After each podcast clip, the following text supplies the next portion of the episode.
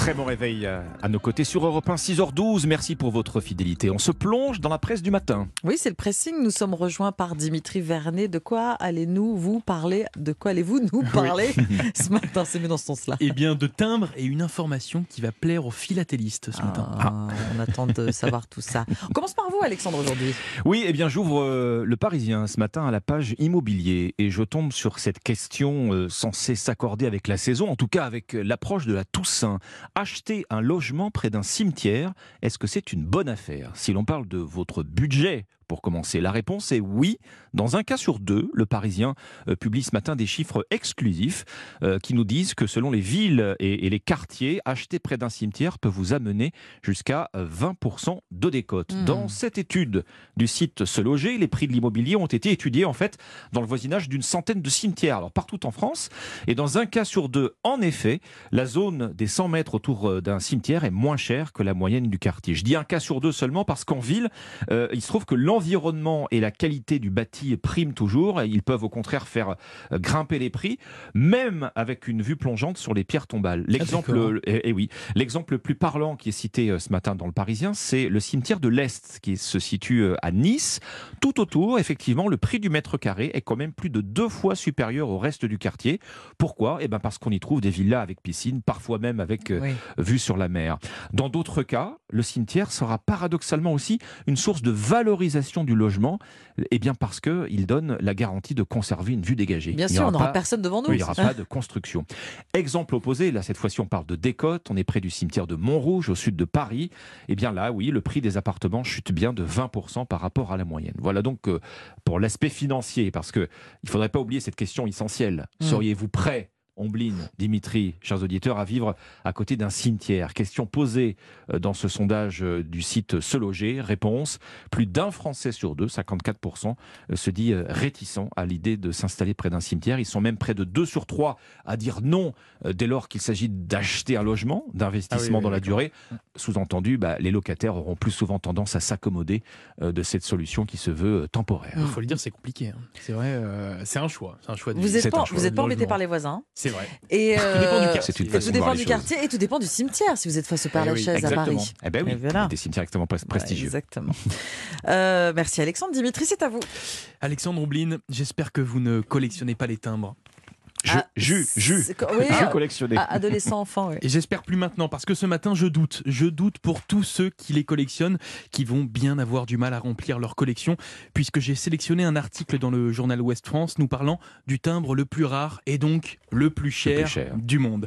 Je vais vous raconter l'histoire de ce timbre appelé One Cent Magenta, surnommé le Mona Lisa de la philatélie. Alors, hmm. ne vous fiez pas à son apparence, puisque derrière ce petit bout de papier à la couleur rouge délavé et mesurant environ 3 cm, se cache un véritable joyau. Son origine remonte à 1856 dans l'ancienne Guyane britannique.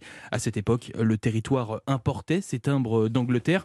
Et au milieu du 19e siècle, le retard d'une cargaison menace de perturber le service postal de la colonie. Colonie qui va donc créer ses propres timbres pour pallier à ce problème. Une production donc de courte durée, de timbres qui seront tous utilisés ou alors jetés, sauf un seul. Et c'est là, vous voyez où je veux en venir, je hmm. suppose. Dix ans plus tard, ce timbre est identifié comme très rare. Il circule de main en main. Alors, je vous passe les détails. Les années passent et il prend donc de plus en plus de valeur. Ce qui nous amène en 2014, où le One Cent Magenta bat un record mondial. Il est vendu 7,1 millions ah oui. d'euros. Un record pour un timbre. Il va même se succéder à lui-même en 2021 avec un achat à 8,2 millions d'euros. Pour vous dire si en fait on considère le poids de l'objet, c'est tout simplement l'objet le plus cher du monde.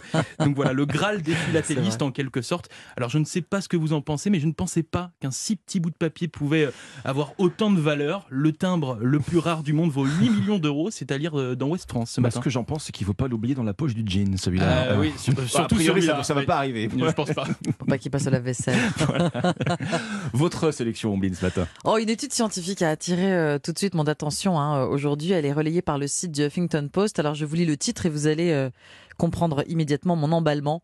Les phoques ont le sens du rythme, comme les humains. Alors, ça intrigue. Hein forcément. Moi, la première, on s'imagine les tests les plus fous des BPM, Prestissimo et des décibels qui tapent dans le vue-mètre. Et vous, là, vous allez dire pauvre bête. Bah Eh oui, oui. pauvre bête. Alors bon, ne vous attendez pas à ce que les animaux tapent de la nageoire antérieure. Merci Black Box. Trêve de plaisanterie. Revenons sérieux, parce que l'étude, oui, elle, est très oui, sérieux.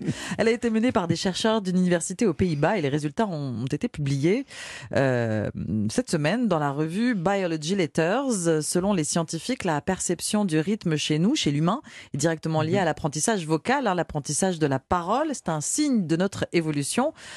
Bien que tout cela reste encore très mystérieux aujourd'hui, ils se sont donc euh, demandé, euh, ces euh, scientifiques, si d'autres mammifères étaient dotés de cette compétence. Exactement. Eh bien, ils se sont intéressés aux phoques communs, l'espèce la plus connue des, des.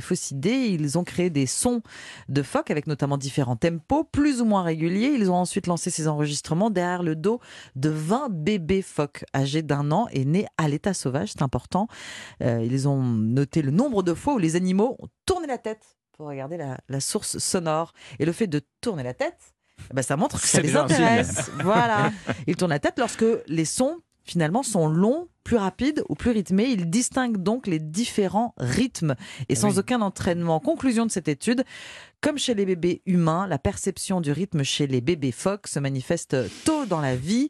Et je cite les chercheurs néerlandais, nous sommes face à une avancée significative dans le débat sur les origines évolutives de la parole et de la musicalité humaine. Je sais pas pourquoi je me sentais venir. Oui, on est, on est, le niveau est très élevé hein, d'un point de vue playlist hein, ce matin. les phoques ont le sens du rythme comme les humains, c'est sur le site du Huffington Post. C'est ce qui s'appelle envoyer du lourd. Merci, merci Ombline. Oh, avec plaisir. Merci Vraiment. Dimitri, c'était le pressing sur Europe 1.